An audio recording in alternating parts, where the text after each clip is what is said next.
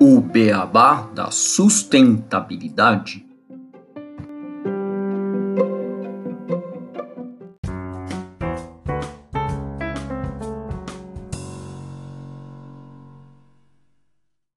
Bem-vindos ao podcast O Beabá da Sustentabilidade. Este é o episódio 19, Green Bonds e metas baseadas na ciência para middle market. Eu sou Gustavo Soares, administrador e pós-graduado em gestão estratégica de sustentabilidade. Como sempre, estou aqui com meu colega Renato Gatti, engenheiro de materiais e pós-graduado em gestão estratégica de sustentabilidade. Hoje nós temos dois convidados aqui no nosso podcast, que são o André Tomazelli Sabará, que é graduado em relações internacionais internacionais pelo Centro Universitário Belas Artes de São Paulo. O André ele atua há 13 anos no Grupo Sabará e atualmente ocupa o cargo de diretor de SG, Marketing e Supply Chain. E também a Giovana Capelano, que é graduada em Engenharia Ambiental e Sanitarista pelo Centro Universitário Senac e atua há 5 anos na área de sustentabilidade corporativa, ocupando atualmente o cargo de coordenadora do departamento de SG do Grupo Sabará. Renato, André e Giovana, tudo bem com vocês? Olá, Gustavo, tudo bom?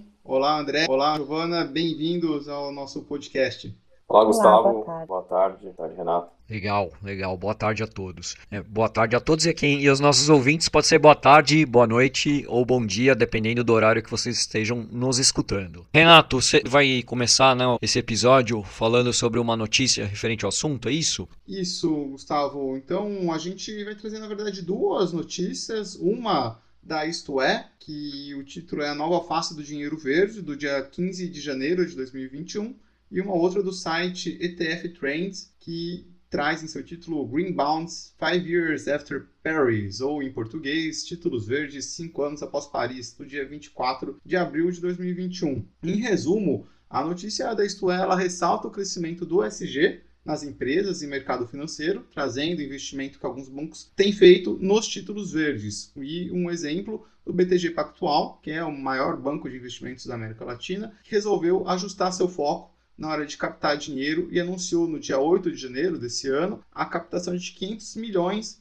em títulos verdes, ou os Green Bonds, que a gente vai comentar hoje no episódio, com vencimento em janeiro de 2026. Apesar desse montante não ser dos maiores, quando a gente pensa em termos de investimento, o custo desse dinheiro chamou bastante atenção por causa da taxa de juros, que ficou fixa em 2,75 ao ano, um dos menores custos entre instituições financeiras brasileiras em captações realizadas em dólar desde 2003. As notas destinam-se a investidores institucionais qualificados e serão listadas em Luxemburgo. Esses recursos vão ser utilizados para financiar projetos verdes ou sociais. E a notícia da ETF Trends, ela celebrou o Dia da Terra e destacou cinco anos do Acordo de Paris, trazendo a importância desses títulos no atingimento dessas metas acordadas entre os países signatários. Ela comentou sobre os crescentes investimentos em títulos verdes também no ano de 2021 no mundo, onde a gente teve uma emissão de mais de 100 bilhões de dólares até meados de abril, colocando o mercado no caminho para um outro ano recorde em termos de emissão.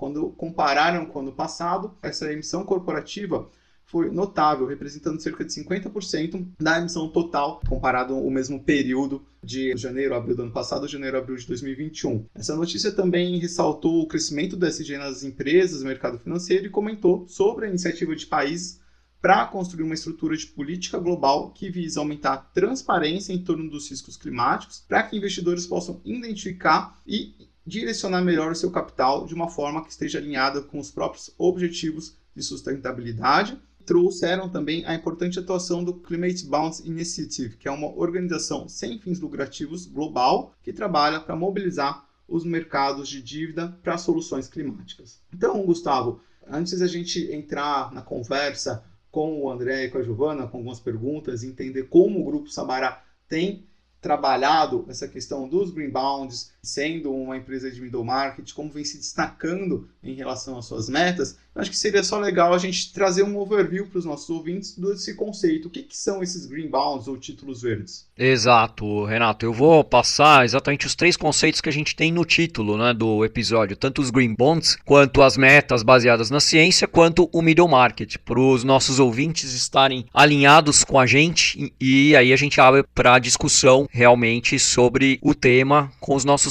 entrevistados. Né? Então, o primeiro dos três conceitos é o conceito de green bonds. Os green bonds também são conhecidos como títulos verdes, como você já falou, são os títulos de dívida de renda fixa usados para financiar exclusivamente projetos que tenham impacto ambiental positivo ou influência positiva em relação à mudança climática, ou seja, sejam projetos sustentáveis. Alguns exemplos são projetos de eficiência energética, energia renovável, gestão de recursos hídricos, proteção florestal, manejo da terra de forma sustentável e gestão sustentável de resíduos, entre outros. Só em 2019, o Climate Bonds Initiative, o mercado de green bonds no Brasil, foi de 1,2 bilhões de dólares, sendo um mercado em constante crescimento e desenvolvimento. Então, além desse crescimento, especialistas colocam como vantagens dos green bonds o fato deles terem objetivos sociais positivos, a tendência econômica, né, que tem um aumento de valor destes títulos, como a gente já falou previamente, ou a competitividade de longo prazo, empresas que são mais sustentáveis, elas duram mais, e incentivos fiscais que hoje o governo tem uma alíquota zero no imposto de renda para green bonds. Os títulos verdes, eles são uma forma, então, das empresas conseguirem captar recursos no mercado de capitais para financiar os seus projetos sustentáveis. Qualquer ativo do mercado de renda fixa pode ser verde, desde que possua contribuições socioambientais que possam ser mensuradas e verificadas. Caso um ativo emitido como green bond descumpra um processo previsto, ele continua sendo um título tradicional, mas ele perde essa característica de ser sustentável. Para a emissão de green bonds, existem algumas particularidades em relação aos títulos tradicionais, pois eles requerem a participação de um agente específico chamado second option. Esses agentes são instituições que avaliam e atestam as características de sustentabilidade dos projetos para quais os recursos captados estão destinados. No Brasil, as empresas que decidem emitir títulos verdes devem enviar seus projetos à FEBRABAN e ao CEBDS, o Conselho Empresarial Brasileiro para o Desenvolvimento Sustentável. Essas duas instituições, elas são responsáveis por avaliar o propósito e a elegibilidade com suas causas ambientais. A emissão desses títulos, devido ao processo, ela é mais cara que a dos títulos convencionais. Porém, as empresas ainda ganham com a sua reputação, além de terem um retorno maior ao longo prazo que justifica o investimento. Em mercados mais maduros, como a Europa, existem mais benefícios fiscais que ainda compensam estes custos. O segundo conceito é o de meta baseadas na ciência. A, a sigla em inglês é SBTI, né? ou, ou SBTI, que são os Science Based Targets, que é uma parceria entre o Pacto Global das Nações Unidas, o CDP, o World Resources Institute, o WRI, e o World Wide Fund for Nature, WWF, famosa ONG. Metas baseadas na ciência, então elas fornecem um caminho claramente definido para as empresas reduzirem as emissões de gases de efeito estufa, o GE, ajudando assim a prevenir impactos de mudanças climáticas e o crescimento dos negócios à prova do futuro. As metas elas são consideradas baseadas na ciência se estiverem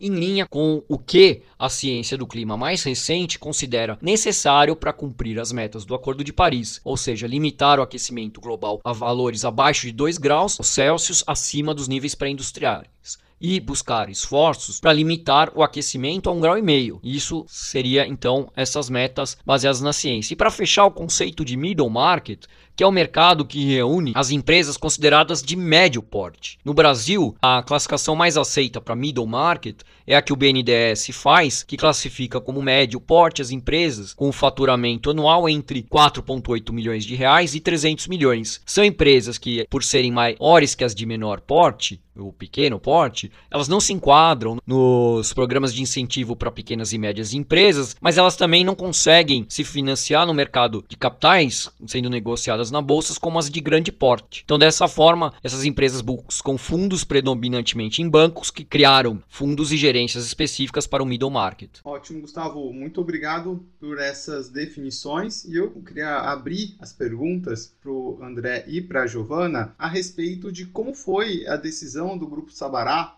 para adotar algumas metas e ser pioneiro no Brasil com a adoção dessas metas na ciência e qual os percalços, os desafios dessa jornada e quais as vantagens percebidas usando essa metodologia. estando em um mercado B2B, como isso sido percebido em relação aos mercados consumidor. Se quiserem adicionar um pouco aos conceitos que a gente trouxe, alguma consideração, fiquem à vontade, por favor. Eu queria começar, primeiramente, agradecendo o tempo aqui com vocês. Eu acho que a gente também está sempre aprendendo coisas novas com, com essas plataformas. Acho que é uma plataforma muito legal. Tive o prazer de uh, acompanhar alguns episódios que vocês fizeram, então é muito interessante a gente poder também divulgar essas ações, divulgar essas iniciativas, porque tem muita gente que tem muita dúvida e às vezes são coisas muito específicas, mas que algumas empresas podem ter algumas soluções dentro dessas iniciativas, principalmente na parte financeira. Dando um conceito geral assim de sustentabilidade desde o começo, falando de Eco 92 e, e assim fazendo uma linha do tempo, a questão financeira ela foi a última a chegar, ela foi a última realmente a fazer alguma diferença, né? E hoje vai fazer uma diferença muito grande, porque significa que empresas mais sustentáveis ou que querem entrar nesse caminho, elas vão ter recursos e opções para terem dinheiro mais barato. É esse que é o conceito de green bonds, esse é o conceito que a gente tem de debentures verdes. Antes era um, considerado um custo da empresa ser mais sustentável, ou era só às vezes um, um, um sócio que tinha essa coisa de, de, ser mais verde ou gostar de árvore, gostar de, de iniciativas. Mas o que foi acontecendo é que essas empresas começaram a ver que isso também traz uma reputação melhor, tanto para os clientes especificamente e tanto para o mercado especificamente, que também é são os, vamos assim, os stakeholders. Então, parcerias que você pode fazer de longo prazo, parcerias com fornecedores, até a próprio marketing também, que a gente é, às vezes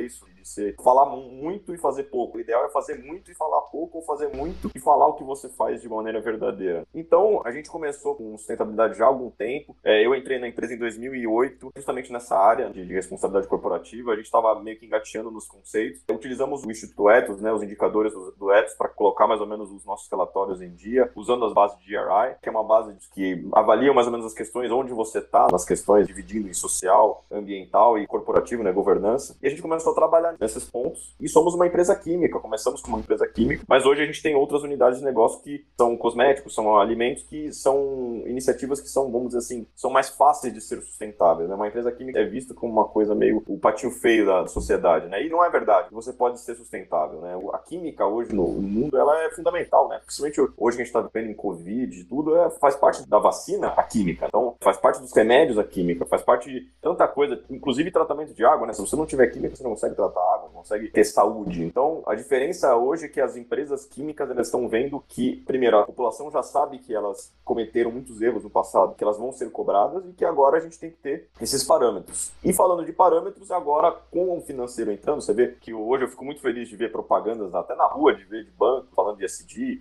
até nas propagandas na televisão, falando de SD, que nós queremos patrocinar iniciativas de SD. Então, isso está trazendo também uma questão financeira, né? E o Green Bonds veio para isso. Você pode captar dinheiro mais barato se você conseguir comprovar que o seu projeto é mais sustentável. E você tem que ser auditado nisso, né? O nosso projeto foi um projeto de uma planta de cloreto de sódio que a gente colocou ela auditada na Cital, né, que é uma das grandes auditoras de debêntures verde, e captamos esse dinheiro mais barato do que o convencional e uh, abriu-se uma porta para a gente captar mais, se a gente quiser, né? É, abre a porta também porque agora os bancos, né, e os investidores estão buscando também empresas que, se ela tem esses targets, essas iniciativas, significa que elas são mais seguras para ter menos default no final, ou são mais seguras no sentido de não ter riscos ambientais, riscos sociais, que hoje também é uma coisa muito importante. Mas é basicamente isso. Essa é uma introdução por que, que a gente fez. Então, a gente foi procurado por alguns investidores para fazer essa debênture e fizemos. E foi muito bom, porque a gente pôde também é, é capitalizar em cima disso na questão de marketing. Então, é, é, tem sido uma experiência muito positiva. Hoje não tem só Green Bonds, tem um chamado SLB e SLL, né, que é Sustainable Liquid Bonds e Sustainable uh, Liquid Loans, que também é o mesmo conceito, só que a diferença é que em vez de ser um projeto, você pode pegar um dinheiro que não é carimbado,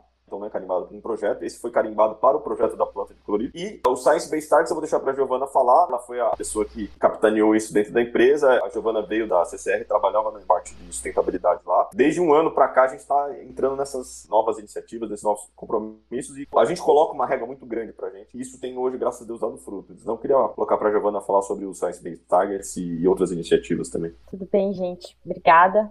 Faço meus agradecimentos do André aos meus. Falando um pouquinho então então de como foi esse processo para a gente dentro do grupo, né? Como a gente falou, o grupo ele é uma média empresa, então dentro do Science Based Targets a gente tem alguns parâmetros que a gente precisa atingir. Então, para grandes empresas, eles precisam fazer metas próprias, mas para empresas de middle market a gente não precisa gastar todo esse tempo, todo esse recurso dentro disso. Né? Então, como o André falou, nós nos preocupamos há bastante tempo com essas questões de sustentabilidade e em 2019 a gente lançou internamente o nosso primeiro inventário de emissões com ano base 2018 e ano passado a gente lançou o segundo inventário, né, com o ano base 2020, tendo então dois anos de comparabilidade. E começamos a conversar sobre colocar metas efetivas e metas públicas desse processo que a gente está construindo, né? Acho que a gente fala muito dentro do grupo que a sustentabilidade ela não é nenhuma fórmula perfeita, a gente está sempre dando um passo em prol da sustentabilidade. Então, conversando, a gente trouxe essa ideia de entrar, falamos com o Pacto Global, que é quem cuida dessa iniciativa no Brasil, e a gente entendeu que a gente poderia sim atingir a meta em 2030, né? Então, a gente gente optou por fazer a meta de well below 2 degrees, que faz com que a gente se comprometa em atingir uma redução de 30% das nossas emissões até 2030. E apesar de não ser a meta mais forte, assim, é a segunda meta que eles, na verdade, foi a primeira meta que eles lançaram, e agora tem a meta de um grau e meio, então ficar abaixo de um grau e meio de elevação da temperatura a gente optou pela segunda meta porque todos os investimentos que a gente faz dentro do grupo são de dinheiro do grupo, né? Acho que o André deu uma introduçãozinha disso, então a gente trabalhou com as Green Bonds para a fábrica, mas todos os investimentos são internos nossos e muitas vezes empresas de médio porte ou de pequeno porte acabam não tendo tanto dinheiro assim para fazer esse tipo de iniciativa. Eu acho que é legal a gente mostrar como grupo que a gente é uma empresa de middle market e que a gente consegue fazer isso sim, que a gente precisa fazer isso. As empresas de pequeno e médio porte hoje no Brasil são o maior volume de empresas que a gente tem. E a Science Based Target, ela pensou nisso. Por isso que eles fizeram essa dualidade das metas para pequenas e médias empresas e para as grandes empresas. Vocês perguntaram, né, as vantagens da gente usar essa metodologia é exatamente isso. A gente não precisou se preocupar, gastar muito recurso, muito tempo para pensar em metas nossas. Então, a gente tem esse norte definido e a gente consegue se concentrar agora em atingir os nossos objetivos. Quais são as ações que a gente está fazendo internamente para atingir esses objetivos? Legal, eu queria só fazer um comentário. Assim, quando vocês falam, né, vocês como uma empresa média, a gente vê isso, acho que como um exemplo, né, para boa parte das empresas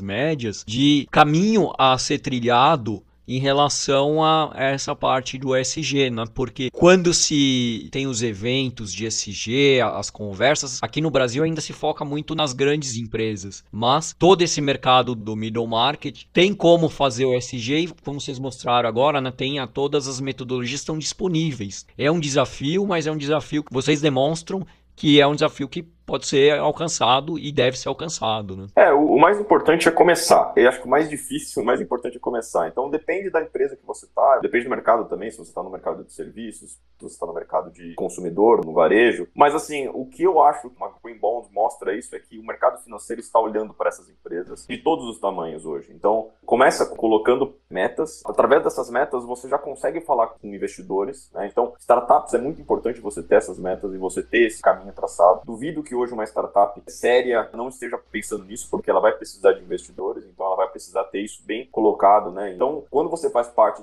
por exemplo, do CBED, do Science Based Targets, até do Instituto Etos e outras iniciativas legais que existem, que são todas de graça, você consegue ter esses questionários, assim, só para você ter uma ideia. A gente começou assim também, né? Vamos preencher todos os questionários e vamos trazer todos os departamentos para a gente colocar onde que a gente está. E aí, daí, você começa a colocar metas. Então, hoje a gente tem a meta do Science Based Targets, mas a gente não começou com o Science Based Targets, a gente começou uma meta pequena ali, uma meta de vamos começar calculando nossa pegada. Vamos começar vendo como que a gente está no mercado com relação à parte social. Como que a gente está com os nossos funcionários, como a gente está com os nossos resíduos, como que a gente está na questão de preservação, na questão corporativa, na questão de governança, né? Como que a gente está. E aí, a partir daí, você vai colocando metas e você vai crescendo. Mas o que eu acho mais importante, e eu acho que é muito legal esse episódio, é que financeiramente está sendo premiado empresas que fazem isso, né? Desde uma startup até uma empresa de pequeno e médio porte e até uma empresa grande. Mas as empresas grandes, elas já são obrigadas, porque elas já estão na bolsa. Então, elas já têm que falar isso porque já faz parte do DNA delas e do questão de marketing delas também, né? Então, começa com metas e depois começa a fazer essas metas serem um pouco maiores. E eu acho que é um caminho que essa nova economia que todo mundo está falando, nova economia, nova economia, pode ter certeza que todos os investidores, tanto europeus, americanos, asiáticos, todos estão olhando para as empresas que têm ESG sério. Se a empresa tem um ESG sério, ela já vai sair na frente, sabe? Já faz parte do escopo do investidor de olhar essa área ou como que essa empresa lida com esses temas. Né? A questão de ter compromissos ou de olhar o ESG de maneira séria, eu acho que tem tudo para as empresas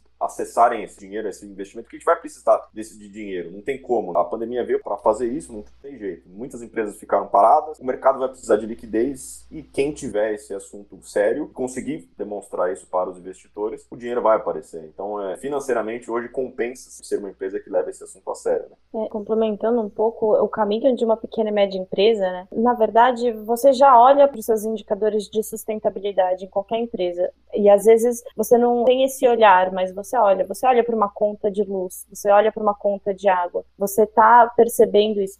Se você conseguir pegar todos esses indicadores que a gente olha por questões financeiras e transformar esse olhar e colocar um pouco da questão da governança sustentável dentro da sua estratégia, acho que aí é o primeiro passo para você começar a trabalhar com isso e trazer isso internamente. Como o André falou, as pequenas e médias empresas que começarem a fazer isso e que, que começarem a mostrar para os clientes que estão fazendo isso, elas vão ganhar muito mais destaque no mercado, porque hoje as grandes empresas empresas, que são as empresas que realmente às vezes investem nisso, elas estão falando agora um pouco de emissão de gás de efeito estufa. Os escopos 1 e 2, que são os escopos que elas têm realmente ação direta, eles já são básicos, sabe? Você ouve muito agora as grandes empresas a falarem dos seus escopos 3 de emissão. Então, quando você tem uma empresa que está pensando, está olhando para a sua emissão, eu estou impactando o meu cliente, eu estou impactando a emissão do meu cliente. Se eu estou gerando um produto, um serviço de baixa emissão de carbono, para o meu cliente isso vai ser muito melhor. Isso vai impactar e vai ajudar também ele a contribuir às metas, né? Então, a gente vai formando essa essa cadeia benéfica em relação a isso. Legal, Giovana. É isso que você falou, é cadeia, olhar a cadeia como um todo para fazer a sustentabilidade que isso pode beneficiar as empresas grandes também, mais investimentos. E uma coisa que o André comentou, que inclusive estava na matéria da Isto É, que é quando os bancos, os investimentos, eles colocam força nisso, eles não vão para brincar. Então é que o negócio é sério. Então, assim, o movimento está crescendo. É, eu queria entender um pouco de vocês, André e Giovana, o que, que vocês entendem que falta para outras empresas de middle market talvez começarem a acelerar esse processo internamente, porque o investimento está aí, está começando, as empresas têm esse olhar, mas é falta de conhecimento, é falta de uma área de sustentabilidade estruturada, falta do pessoal do financeiro mudar a visão. O que, vocês entendem que pode ser uma dica que vocês fizeram também que possa ajudar essas empresas a mudarem essa visão, esse olhar? É, eu acho que depende de cada empresa e depende da idade de cada empresa, né? Então, pensando numa geração mais antiga, né? Se uma empresa que é uma, vamos dizer assim, uma empresa familiar um pouco mais antiga, normalmente é mais difícil de você conseguir implementar essa agenda. Mas essa agenda precisa começar do top-down, não tem como começar de baixo para cima, tem que ser de cima para baixo. Pode até começar de baixo para cima na questão do convencimento. Talvez um cara de marketing ali falar, ó, oh, olha como o nosso concorrente está fazendo e tal. Mas assim, a primeira coisa, tirar esse monstro da cabeça que você vai ter que investir, que você tem que gastar pelo contrário, é o que a Giovana falou, se você está fazendo uma gestão em cima do, do, seu resíduo, em cima da sua conta de luz, da sua conta de água, em cima de como você está tratando seus funcionários, isso daí significa save no final do dia. Talvez você vai precisar de alguma coisa de investimento para melhorar os seus processos, mas isso daí também vai gerar um save no final do dia. Você vai mitigar riscos. Então, uma coisa que a gente tem dentro da empresa é um comitê de risco, isso nos ajuda muito também a pensar nos riscos mais para frente. Isso também é prejuízo no final. Se você está tendo risco, aí significa que é risco de prejuízo também financeiro. Então, primeira coisa, financeiramente, as empresas entenderem que isso não é custo, que isso é ganho. Isso é saving no final do dia, né? E saving de imagem também. E número dois, buscarem as ferramentas adequadas para cada negócio, né? Buscarem entender o que, que o mercado está fazendo. Hoje, essas iniciativas, falando de pacto global, falando de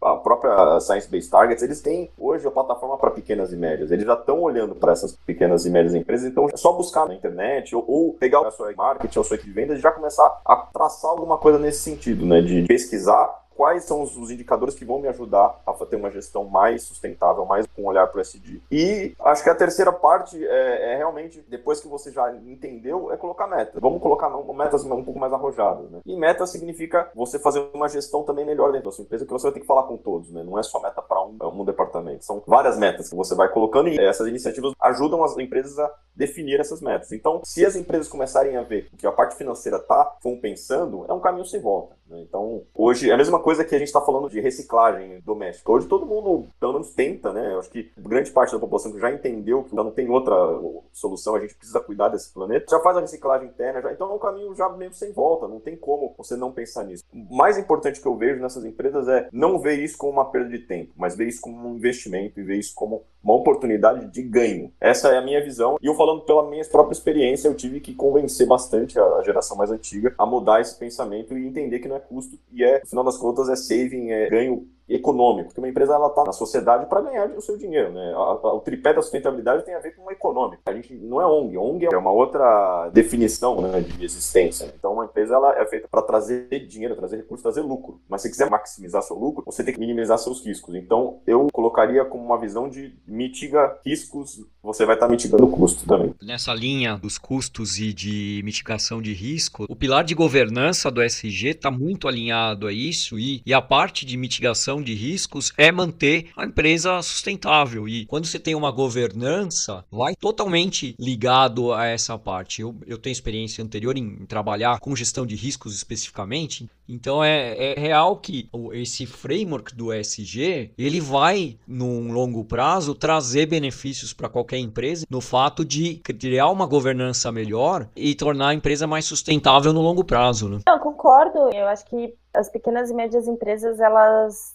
precisam entender, olhar que é um caminho sem volta. Porque, na verdade, assim, a gente fala muito da sustentabilidade como os verdinhos, e não é só isso. A sustentabilidade é algo que seja sustentável por um longo tempo. Então, você precisa ter o, o famoso tripé sustentável em todas as suas pontas. Se um, um cair, tudo que está sobre isso cai, né? Mas eu acho que as pequenas e médias empresas, que o André falou, precisam começar a entender com isso uma oportunidade. Quando a gente fala de risco, a gente fala de oportunidade também. Acho que não dá para falar um sem o outro. Se você enxerga um risco, você pode transformar isso numa oportunidade estratégica para sua empresa. O nosso comitê de risco hoje ele está com essa visão. Então a gente está olhando para cenários climáticos e entendendo os riscos tanto socioambientais como os financeiros, como os fiscais, por exemplo, para conseguir transformar isso tudo em uma oportunidade de deixar a gente cada vez mais sólido dentro do nosso tripé, né? Dentro de todas as pontas que a gente precisa atingir. Mas eu acho que assim também é um papel vendo grandes empresas, médias empresas, pequenas empresas,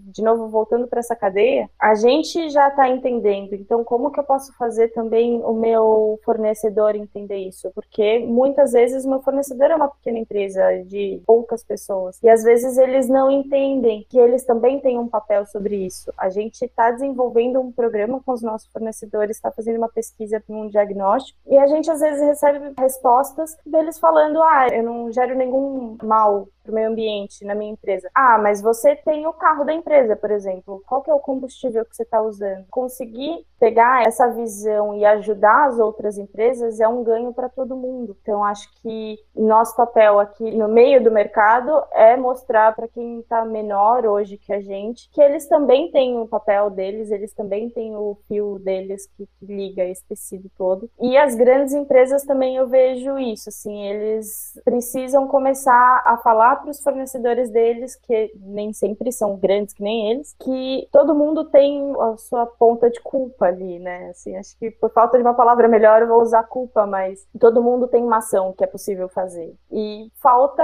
às vezes, conhecimento e desenvolver isso. Acho que isso falta um pouco, né? Posso só dar um exemplo falando de fornecedor? A gente, na parte de cosmética, é fornecedor da Natura. A Natura, ela faz eventos com os fornecedores dela para ensinar essa agenda e ajudar, auxiliar esses fornecedores, seja o tamanho que for. Isso também foi uma coisa muito boa para a gente também aprender com eles, né? Então, a gente está fazendo a mesma coisa. Então a gente está indo para os nossos fornecedores, por menor que seja, só para pelo menos entender. Você sabe desse tema, você está vendo esse tema, como que você vê isso, como que você pode trabalhar isso. E a gente pode dar sugestões. E é um trabalho em conjunto. Se o grande pode me forçar para eu entrar para fornecer para ele, ele me ajudar nisso, eu posso ajudar a minha cadeia. Isso é uma mitigação de risco, porque se o meu fornecedor tiver bem com saúde financeira, se ele não tiver com risco ambiental, se ele tiver fazendo uma inclusão social, tratando bem os funcionários, é menos risco para mim. Já teve caso, por exemplo, de um fornecedor nosso ter um problema trabalhista e sobrou para gente, entendeu? Então, é, voltando à questão da sustentabilidade como um todo, ela faz bem não só para o planeta no sentido ambiental, mas na questão de ser um planeta mais justo, mais honesto, mais correto, mais inclusivo. Então, é um caminho que a gente tem que traçar e é um caminho que a gente pode ajudar os outros. Se você chegou lá,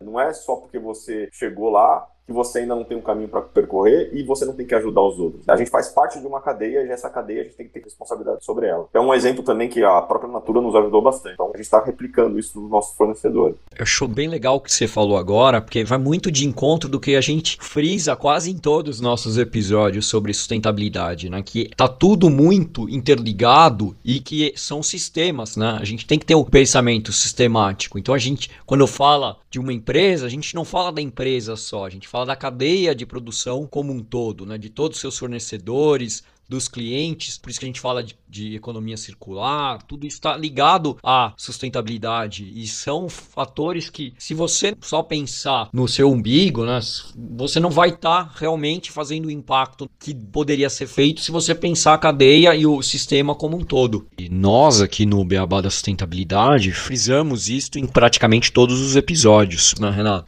Isso, isso mesmo, Gustavo. E eu acho uma coisa interessante é, quando tem esse olhar de ajudar os outros, nas né, pequenas empresas, as grandes ajudarem umas às outras. Eu lembro de uma frase na Bumero, Gui, nas palestras dele, ele sempre comentou: ninguém acorda querendo destruir o mundo, destruir o meio ambiente. É, a gente não quer isso. A gente vem da natureza, a gente entende que a natureza nos proporciona muita coisa positiva. A gente talvez só não saiba como fazer, não tenha a orientação correta, e é um tema que às vezes acaba sendo um pouco incômodo, porque eh, se a gente também pensar na própria sustentabilidade em si, a gente precisa ter um olhar do que, que é o melhor para o meu desenvolvimento. Às vezes a, a empresa, né, ou a pessoa está fazendo aquela ação porque é o que ela aprendeu que era o melhor para ela. Ela não teve um ensinamento de que aquele caminho possa ser diferente, possa ser um caminho que vai trazer um futuro futuro próspero também, sem impactar outras gerações e trazer um benefício como um todo. Então, muito legal, André e Giovana, dessas ações que vocês têm de auxiliar os fornecedores, fazer todo esse trabalho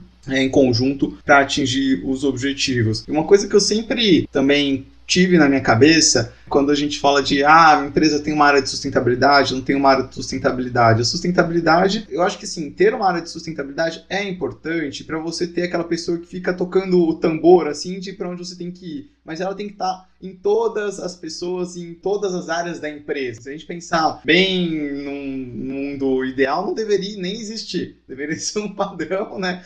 O financeiro pensando na sustentabilidade, vendas pensando na sustentabilidade, mas infelizmente falta esse conhecimento, então é, acaba sendo necessário necessário para dar esse norte e muitas vezes as pequenas empresas talvez não tenham esse conhecimento. É legal saber que outras empresas como vocês vão dando esse norte. É um trabalho espetacular aí do Grupo Sabará.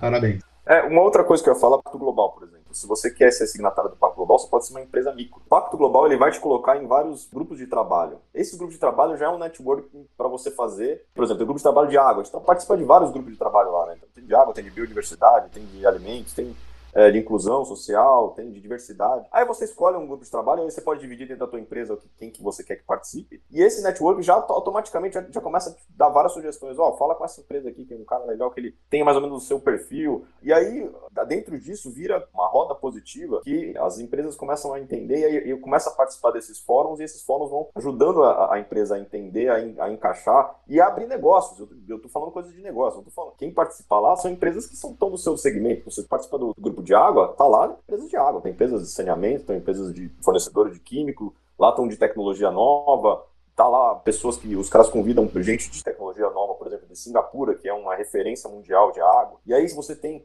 vários exemplos, isso também ajuda muito as empresas também a, a abrir novos mercados. Isso também é uma coisa legal. E um outro exemplo que eu posso dar também sobre isso, eu, quando eu fui visitar a Sadia, na época era Sadia, nem era a gente tinha feito a, a fusão, eles perguntaram pra gente, ó, oh, a gente, você que vocês estão falando disso, a gente tem uma, uma, iniciativa de uma ONG que a gente participa aqui que chama Na Mão Certa, que é, é uma ONG que ela participa, né, ela vai em todas as empresas de transporte e ela combate a exploração sexual infantil nas estradas brasileiras, que é uma coisa muito grave que existe no Brasil. A gente não é uma transportadora, mas a gente usa as transportadoras. E aí a gente, a partir disso, eu falei, não, legal, vou começar a conversar com eles. Aí comecei a conversar com essa ONG, a gente entrou nessa iniciativa. Na época a gente era uma única, única empresa que não era transportadora, mas que fazia parte, mas a gente começou a treinar os nossos transportadores com isso trouxe eles para dentro para colocar isso nos transportadores. A maioria dos nossos transportadores hoje fazem parte dessa ONG também. É uma coisa que leva a outra. Então, começa a fazer a parte, entrar nesse caminho que pode ter certeza que, além de gerar negócios, vão gerar ótimas oportunidades também de iniciativas, de, de ONGs que você vai conhecer ao longo do caminho, que são muito boas para a parte social também, da parte SD, né, da parte S de social também, sabe? Acho que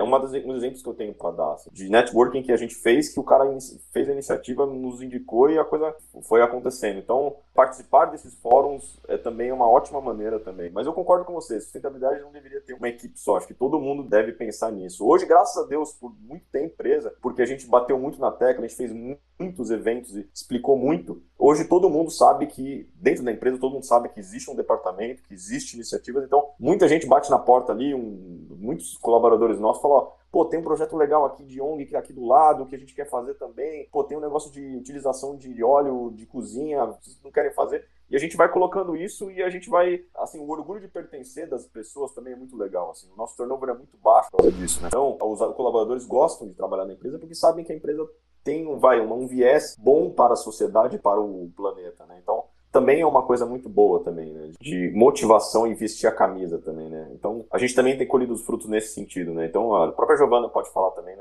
É, eu vou, confessar que é muito satisfatório, assim, mas que nem vocês falaram, né? o departamento de sustentabilidade, ele é um departamento. Meu trabalho, né, esses anos nesses departamentos, às vezes é só isso. Então, você é só o cara que tá lá batendo o tambor para tentar entrar na cabeça das pessoas, porque falar para convertido às vezes é fácil né? Falar com os demais nem sempre é tão fácil assim. Mas realmente é um desafio, porque a gente está desenvolvendo cada vez mais esses departamentos. A gente, nesse último ano, nós entramos no CBEDS, nós entramos no CDP, a gente conseguiu aumentar a nossa nota exponencialmente no CDP. Isso foi muito legal, muito gratificante. Só por responder com um pouco mais de carinho o questionário deles, porque a gente já fazia várias coisas e não falava. Ô, Giovana, mas explica o que é o CDP e o CBEDS, acho que nem todo mundo sabe. É, o CBEDS é o Conselho Empresarial Brasileiro para o Desenvolvimento Sustentável, né, que vocês falaram no começo. É uma plataforma das empresas no Brasil. Também a gente tem alguns grupos de trabalho, eles chamam de Câmara Temática. E a gente conversa, desenvolve projetos. E o CDP é o Carbon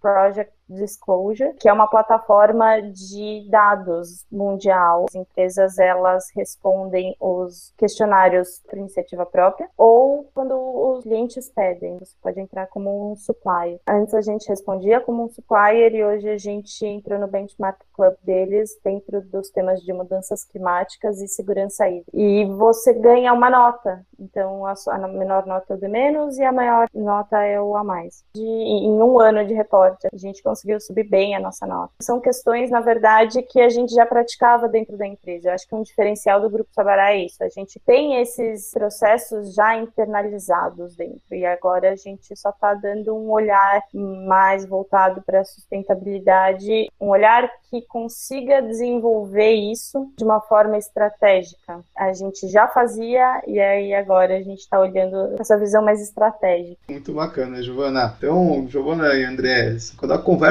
é boa, o tempo voa.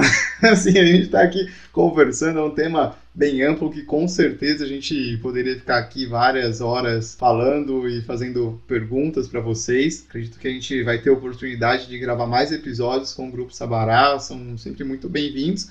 Mas antes da gente encaminhar para as nossas curiosidades, encerramento desse episódio, uma coisa que o André comentou no começo que me marcou um pouco é sobre a indústria química ser vista como um patinho feio. Eu acredito que sim, as pessoas elas veem às vezes com algumas empresas com um olhar meio de, nossa, essa empresa deve ser poluidora, mas não, a indústria química é fundamental para esse desenvolvimento sustentável. Ela traz várias soluções, igual você mesmo trouxe, de impactos positivos, que são soluções realmente que acabam sendo pensadas em todos os seus impactos, em todas as métricas, todo um olhar que é visando trazer melhoras para o nosso planeta, para o nosso dia a dia. Então, eu queria, antes de a gente partir para as curiosidades, só ouvir de vocês o que, que vocês enxergam do futuro do Grupo Sabará nessas questões de sustentabilidade e abrir espaço para, se vocês quiserem fazer algum comentário final, fiquem à vontade é, sobre o tema ou sobre algum outro tema que achem relevante trazer para a nossa discussão. Bom, algumas curiosidades. Como a Giovana disse, a gente está hoje querendo ser mais protagonista, inclusive por isso que nós estamos participando desse podcast. Então a gente está participando mais nas discussões e nos grupos de trabalho.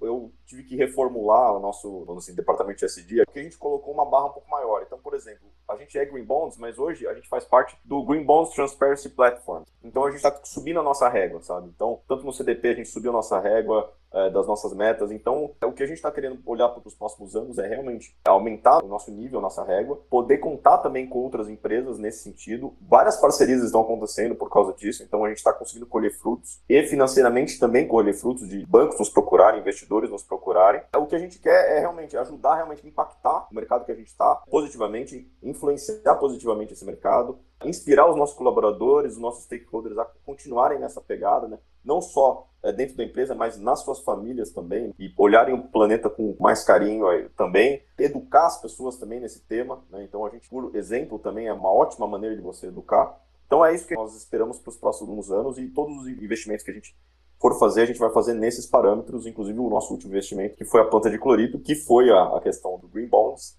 E uma curiosidade que eu queria até falar, que nós estamos ainda comemorando, ontem nós fomos premiados pela Anshan, que é o prêmio Eco, na categoria Práticas de Sustentabilidade, categoria Produtos e Serviços para Grandes Empresas. A gente foi o vencedor com essa planta de clorito que a gente fez do Green Bonds, justamente porque nós, falando com as pessoas que organizaram, né, o Prêmio ECO para mim é o maior prêmio que existe de sustentabilidade no Brasil. A gente já tinha batido na trave algumas vezes, então estou super feliz que a gente conseguiu ganhar finalmente. E uma das coisas curiosidades foi porque ela falou, porque vocês são uma empresa química. Porque as empresas químicas, elas são consideradas as mais difíceis, né? São consideradas as que elas devem seguir esse caminho melhor, né? Elas têm que seguir, porque isso vai fazer a transformação do nosso planeta. A gente vê, tem uma série de filmes de, de exemplos ruins que as empresas químicas fizeram, então por isso que eu acho que as pessoas veem as empresas químicas com esse, com esse olhar. Mas essas empresas químicas são as que vão transformar mesmo. Vão fazer um plástico mais sustentável, que hoje o problema do plástico é absurdo no, no, no mundo. Então a gente depende das empresas químicas para transformar num plástico sustentável. Nós dependemos para transformar em produtos mais sustentáveis, que são os que mais impactam o meio ambiente. Né? Então, também na questão de emissão, então, uma empresa química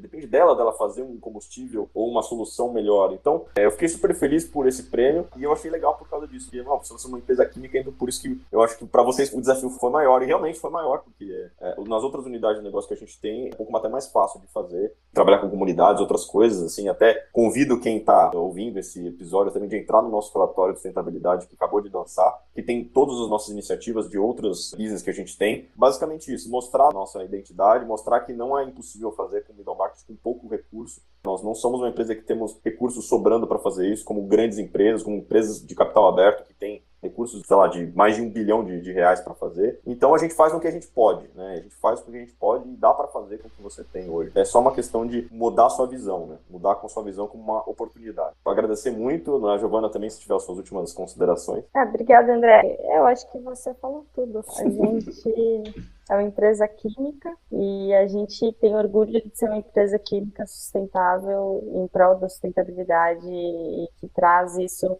realmente internalizado. Somos uma empresa de middle market, então a gente está aí como protagonista nesse mercado para conseguir desenvolver isso e ser um espelho para as outras empresas e poder ajudar também. E muito obrigada. Ótimo, Giovana, André. Bom, convido vocês para ficarem com a gente até as nossas curiosidades. Gustavo, você pode puxar as curiosidades?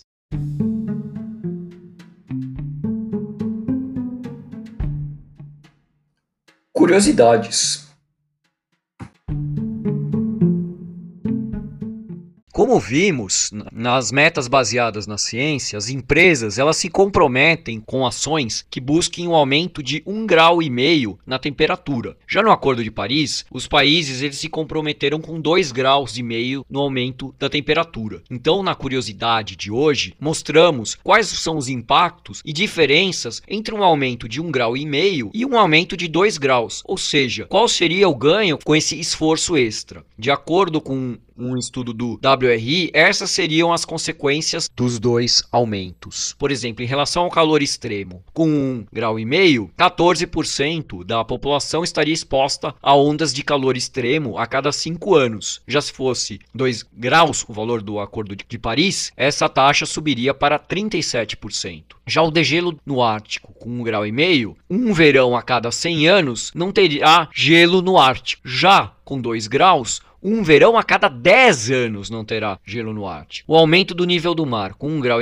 o mar aumentará 40 centímetros até 2100. Com 2 graus, aumentará 46 centímetros. O risco de inundações também é maior com aumento de temperatura mais alto, com 1,5 grau e meio aquecimento até 2100. 69 milhões de pessoas poderão estar expostas às inundações e até 79 milhões caso fosse 2 graus de aquecimento. Outros pontos, extinção dos vertebrados com 1,5 grau, e meio, 4% das espécies perderão ao menos metade da sua distribuição geográfica. Com 2 graus, serão 8%.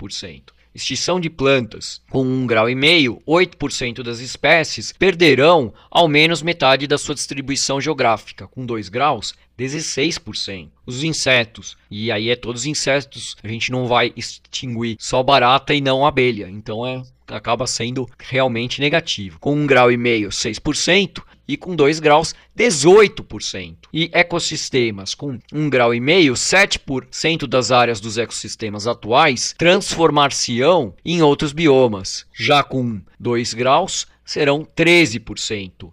O permafrost, que é a camada de gelo permanente, então com 1,5 grau, e meio, 4,8 milhões de quilômetros quadrados das regiões com gelo permanente vão derreter até 2100. Com 2 graus, seriam 6,6 milhões de quilômetros quadrados. E segurança alimentar, para a gente fechar, prevê-se que os riscos de escassez de alimentos sejam mais baixos nas regiões do Sahel, da África Austral, do Mediterrâneo e da Amazônia, com menos de 1,5 grau de aquecimento do que seriam a 2 graus. produção de trigo, por exemplo, ela vai ser bastante afetada. Então, a gente tem uma pergunta: é muito mais difícil limitar o aquecimento a 1,5 grau e meio do que a 2 graus? Manter o limite de 1,5 grau e meio, tanto quanto o de 2 graus, exigirá uma transformação sem precedentes em todas as economias, setores e regiões geográficas. Para limitar o aquecimento a 1,5 grau e meio, sem correr o risco de ultrapassar esse valor, o mundo precisa reduzir as emissões para 25 a 30 gigatoneladas de dióxido de carbono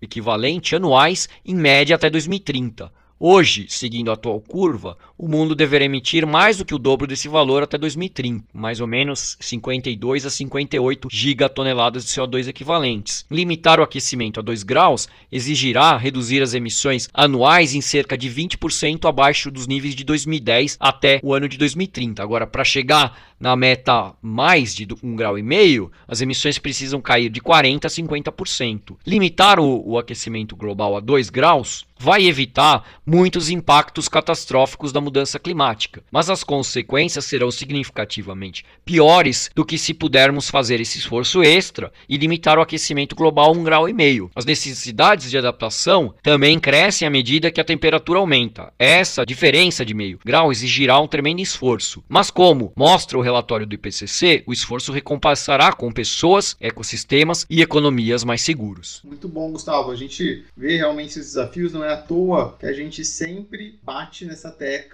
do aquecimento global, tanto países quanto empresas e nós como pessoas, pensando nos impactos que a gente traz em relação, enfim, à sustentabilidade como um todo, mas também ao aquecimento global. E muito legal quando a gente tem uma conversa tão bacana, igual a gente teve hoje com a Giovana, com o André, o pessoal do grupo Sabará, e ver que as empresas estão tomando ações super positivas, traz até um ânimo. Tem episódios que a gente termina um pouco, né, falando, putz, pra onde a gente vai? Mas quando a gente tem uma conversa tão legal quanto essa, a gente sai bem animado de que a gente vai sim conseguir atingir essas metas e vai conseguir limitar o aquecimento a um grau e meio, poderia ser até menos. Então a gente vai ficando por aqui com esse episódio. Queria agradecer mais uma vez a Giovana, ao André pela participação, muito obrigado. Vocês se tornem mais vezes ao nosso podcast, já estamos conversando sobre mais um episódio, sobre um outro tema. E agradecer a todos os nossos ouvintes que sempre estão interagindo, compartilhando e gostam do conteúdo que a gente produz. Até o próximo episódio. Obrigado. Obrigado a todos. Até o próximo episódio também. Meu agradecimento a André e a Giovana, ao grupo Sabará. Como o Renato falou, esse é um episódio que deixa a gente com bons pensamentos de que a gente realmente está seguindo o caminho certo e que com metas a gente consegue alcançar os nossos objetivos. Agradecer só, é um prazer estar com vocês dividir as experiências aí. A gente parabéns pelo canal, parabéns pelo podcast. Obrigada, pessoal. Obrigada pela conversa. Eu sou apaixonada por esse tema, tenho um grande prazer em falar sobre sustentabilidade, sobre mudanças climáticas. Obrigada e parabéns pela iniciativa. Até a próxima.